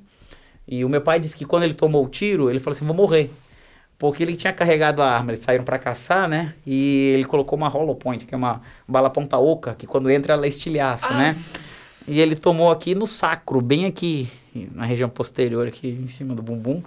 E pegou ele ali, uma região muito vascularizada, né? Cheia de vaso sanguíneo. E ele falou, vou morrer. Aí o amigo dele, não, não vai morrer não. Eu, eu, que carreguei a arma, eu sei como é que foi. E Enganchou no cipó, né? A árvore tava com, com a arma, a arma dava problema, disparou nele, pegou. Eles andam em trilha. Hoje meu pai nunca mais anda na frente da trilha. Meu pai sempre é o último da trilha. e aí, é, nessa noite, eu falei assim, Deus, olha, a gente não pode fazer nada. Ele vai ficar a noite inteira sem cuidado médico, vamos dizer assim, nenhum, com limitação é, meio total no meio da selva, com uma hemorragia interna. A gente sabe que uma anta que às vezes toma um tiro, às vezes em qualquer parte, dá duas, três horinhas, a hemorragia já matou ele. Sim. Então, Deus, ó, é, é meu pai, sabe que, sabe que ele tá lá. Cara, foi uma experiência muito legal que a gente soube depois que tinha gente do mundo inteiro orando por ele. Não tinha redes sociais ainda de Facebook, de... Meu pai, cara, recebeu mensagem de da Rússia. Já no boca a boca, telefone, orando, né, é, pessoal? Que, que como, como é que é legal, né? Você vê o, o reino de Deus vivo nesse planeta Terra fazendo diferença na vida de um cara. E eu lembro que meu pai encontrou depois um, uns indígenas de uma outra etnia que ele nunca tinha visto. E os índios começaram a falar com ele. Eles falaram: Ah, você foi missionário pelo quem a gente orou. Mentira. Meu pai estava no aeroporto, ele disse que ficou tão emocionado. Falou assim: a gente orava assim porque a gente falava, Deus, aqueles, aqueles índios Yanomami precisam tanto de ouvir do Senhor. Puxa vida, não deixa o culto morrer. Meu pai falou assim: olha, saiba que a oração de vocês foi, foi ouvida. E quando ele estava no, no, no- na mata, né, durante essa noite, ele disse que ele falou, tira uma foto de mim, né, pro, pro missionário. Não, não tira uma foto, não. Tira, tira uma foto de mim. Imagina. Eu falei, "Quis, se, se você morrer, é, se eu morrer, uma recordação aí, põe pro pessoal minha recordação. Se não, eu não- foto. se eu não morrer, é a prova de que, de que Deus fez um milagre na minha vida. E Deus fez, cara. E aí, eu lembro da, eu chegando na, no hospital, né? Tirei uma foto. Tirei uma foto. E aí eu cheguei lá no. Eu já peguei um ônibus, né? Na, na manhã seguinte da, pra Manaus. Ele morava em Manaus. são- eram 8, 10 horas de ônibus. Cheguei na manhã seguinte. Meu pai já tinha chegado, tava, tinha operado, né? Já tinham tirado tudo. Né, da- faltou sutura lá, faltou fio de Mas como é sutura. que foi mas- isso? É, parece que Mas mandaram um avião pra lá, Mandaram um foi? avião, foi o voo mais cedo que a asa de socorro já, já saiu. Eu de uma história assim, ele... parece que não ia ter voo, não é? Como não, é, não ia ter é... voo e, e, era é, de manhã cedo na mata, é cheio de nevoeiro, é coberto. Então o cara ele foi mesmo no nevoeiro, ficou rodando, procurando uma brecha no nevoeiro para pousar na pista de grama, que é um negócio. Foi o Timóteo, Timóteo Alt, aquele que fez esse voo que resgatou meu pai. Foi o voo mais cedo da história lá da, na Boa Vista, porque ele ficou, cara, nove horas com as as entranhas lá, né, fezes, tudo na cavidade abdominal. Nenhum médico entendeu como ele não pegou uma septicemia, uma, uma infecção generalizada. A gente sabe como que ele não pegou. Mas é, todo mundo disse que foi um milagre. Porque, inclusive, na própria cirurgia, em, no hospital, não tinha fio de sutura para fechar ele. Avisaram minha mãe, minha mãe saiu, foi para comprar fio de sutura na farmácia para fechar o meu pai. Isso foi um negócio assim, maluco. É, o pessoal daqui da igreja Nossa. de Campinas deu um, deu um apoio gigantesco, uhum. conseguiram uma UTI móvel para ele, ele chegou aqui. É, o tio Fernando conta que quando olhou meu pai do, descendo do avião, falou assim: esse aí já, já foi. Não tem muito o que fazer, já era assim. É, tava, meu, meu pai quase foi. Cara, em uma semana ele tava andando no hospital, já visitando os, os Cara, outros doentes. A lembrança do seu pai na igreja com ah, um saquinho. Isso, ela aprontou, ele, ele aprontou com esse saquinho, cara. Ele abria, ele abria, ele dava, dava uma sopradinha. Sopradinha. Ai, a gente cara, não sei o que, ele abria, não. dava uma sopradinha, todo mundo. Não, meu pai fala, minha mãe falava que aquilo era o enxofre do portal do inferno, cara. Você abria. Não, a, a gente acordava à noite, porque às vezes ele ficava com preguiça de, de ir pro banheiro, abrir, porque vai enchendo de gases, né? Ele falava, vou dar só uma soltadinha. a gente. eu dormia no quarto lá, cara, eu acordava com cheiro, cara. Mas o negócio era muito. E aí o meu sogro entrava no elevador com ele, né? Abria. Batia no meu pai, oh, pô, tô doente, você vai me bater. Cara, que doideira, meu pai aprontou. Mas eu cheguei, cara, eu lembro que quando eu cheguei, eu entrei no hospital, todo mundo já tinha visto, meu pai, eu tava, tinha chegado à rodoviária, fui Sim. ver, tava todo mundo chorando, cara. Todo mundo chorando na, na, na situação. Ele tava é uma situação calamitosa, né? todo mundo já tinha achado que ele já ia embora, mesmo, já ia embarcar. E eu fui lá para me despedir, né? Na hora que eu entrei na UTI, pude entrar na UTI lá, né? Os médicos deixaram, né? Vai ser despedido, velho. Aí eu falei, ei pai, como é que você tá? Aí ele falou, puxa, Davi, Tô chateado, porque quem é que vai terminar de construir a casa agora dos missionários que estão vindo? Assim, tá morrendo, tá preocupado com quem vai terminar a casa de quem vai terminar de construir. Aí eu falo, ah, pai, fica tranquilo que se você for embora, aí Deus, Deus levanta outro, aí Deus manda alguém para terminar, mas fica tranquilo. Eu aposto que você vai conseguir terminar a casa. Falei, tá bom, mas demora por mim, beleza. Saí. Quando eu saí, cara, eu não percebi. Mas todo mundo que estava chorando disse que quando viu a minha cara pararam de chorar, porque eu saí sorrindo. Hum, eu nem percebi que eu saí sorrindo, cara. Eu saí sorrindo da UTI, assim, feliz da vida. Nossa. Eu saí com uma paz, sabe? Uma tranquilidade. De ter visto ele. De... Não, de... Não, de saber que cara, Deus tá no controle. Não, se eu tivesse perdido ele, cara, eu tava em paz, sabe? Eu tava Sim. tranquilo. Mas diz que todo mundo, nossa, o Davizinho saiu, todo mundo saía chorando, o Davizinho saiu sorrindo de lá. Foi o último que, que saiu, né? Então deu uma melhorada assim, uma acalmada assim no desespero, né? E foi uma experiência que e foi um dos milagres que eu vivi. Foi meu pai não ah, ter embarcado naquela nem, ali. Não tem nem como alguém é. pra, pra, pra igreja ali não tem como meu, não tem, né? você pensar em outra coisa sem ser um milagre ali. Né? Exato. Não, tem, não, os próprios médicos, de boa vista, quando ouviram que ele uma semana já estava comendo Nossa, e andando no hospital, visitando, eu falei, vocês estão malucos? A gente sabe como é que foi a cirurgia. É, né? não, cara, ele tá aqui. Os médicos já falaram, tá bom. Tá tranquilo. Mandou aquele parmegiana. feijoada. feijoada. Ah, pai, depois conta a história da feijoada aqui pro pessoal. Olá, feijoada da colostomia, conta. conta. Quando ele vier. É, só para encerrar, a gente sempre fala é, para se tem alguma, sei lá, uma instituição financeira, é, algum, alguma ONG, alguma coisa assim que dá para ajudar, que você acha que o pessoal de casa também pode contribuir, coração ou com oferta, alguma coisa que, Uma missão, que vem no seu coração aí, ou não, né? Que você acha que é legal de colocar. É, se para colocar para quem está assistindo, eu nem conheço quem quem está assistindo a gente, talvez você o conheça, você conheça. é, eu, eu tenho para mim né, um princípio, eu até falei com você. Quando Deus coloca um propósito no seu coração, ajude esse, essa situação. É, se interesse sempre por, pela, por quem está ao seu redor, por, pelas histórias que você conhece, nem sempre você vai ajudar financeiramente, porque às vezes nem sempre a finance, a fi, o problema financeiro é o que a pessoa está precisando, uhum. mas se interessa, tem várias instituições, a própria igreja local que você frequenta tem vários projetos, tem vários projetos em, é, em pessoas que fazem trabalhos autônomos, né? sem estar tá ligado a uma instituição propriamente dita, seja parceiro, se interesse para se engajar, vá junto com a situação. O pessoal que serve sopão lá, cara, vou lá no, ver como é que é servir sopão pro pessoal carente no meio da rua e tal é, se engajar, se interessar, porque nada é melhor do que o relacionamento tete a tete com a pessoa que está fazendo a obra e com a pessoa que está recebendo o favor da obra. Nada é melhor do que isso, porque você entende a realidade, você ora especificamente por aquilo, você pode, pô, aí os caras precisam de arroz, eles não estão precisando de dinheiro, eles querem a comida mesmo, papel, eles não vão conseguir comer.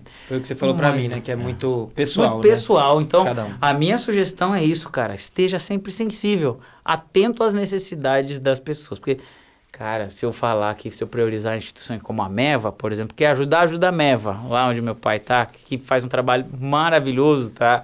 Há mais de 60 anos em várias etnias e aldeias indígenas trabalhando entre em contato com a MEVA. MEVA. Depois coloca o telefone aqui, ó, da MEVA, ó, Missão é. Evangélica da Amazônia. Aqui, ó.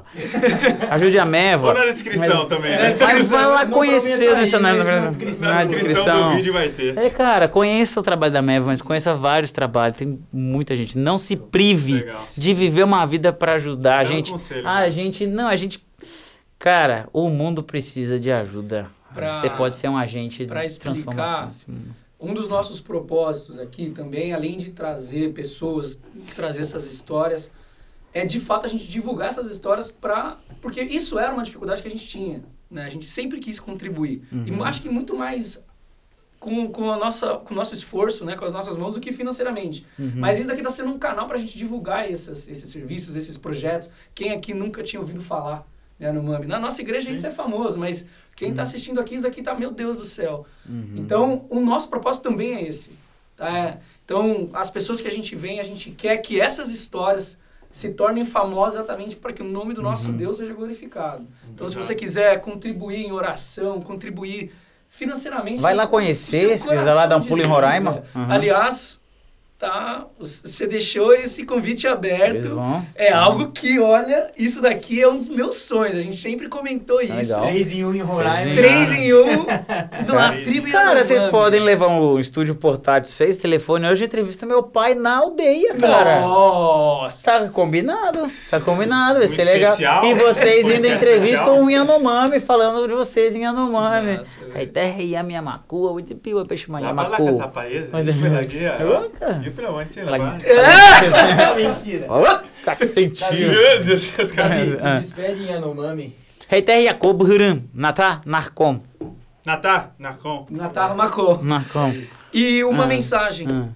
Resumindo tudo isso, eu confesso, tá? Que fiquei surpreso positivamente.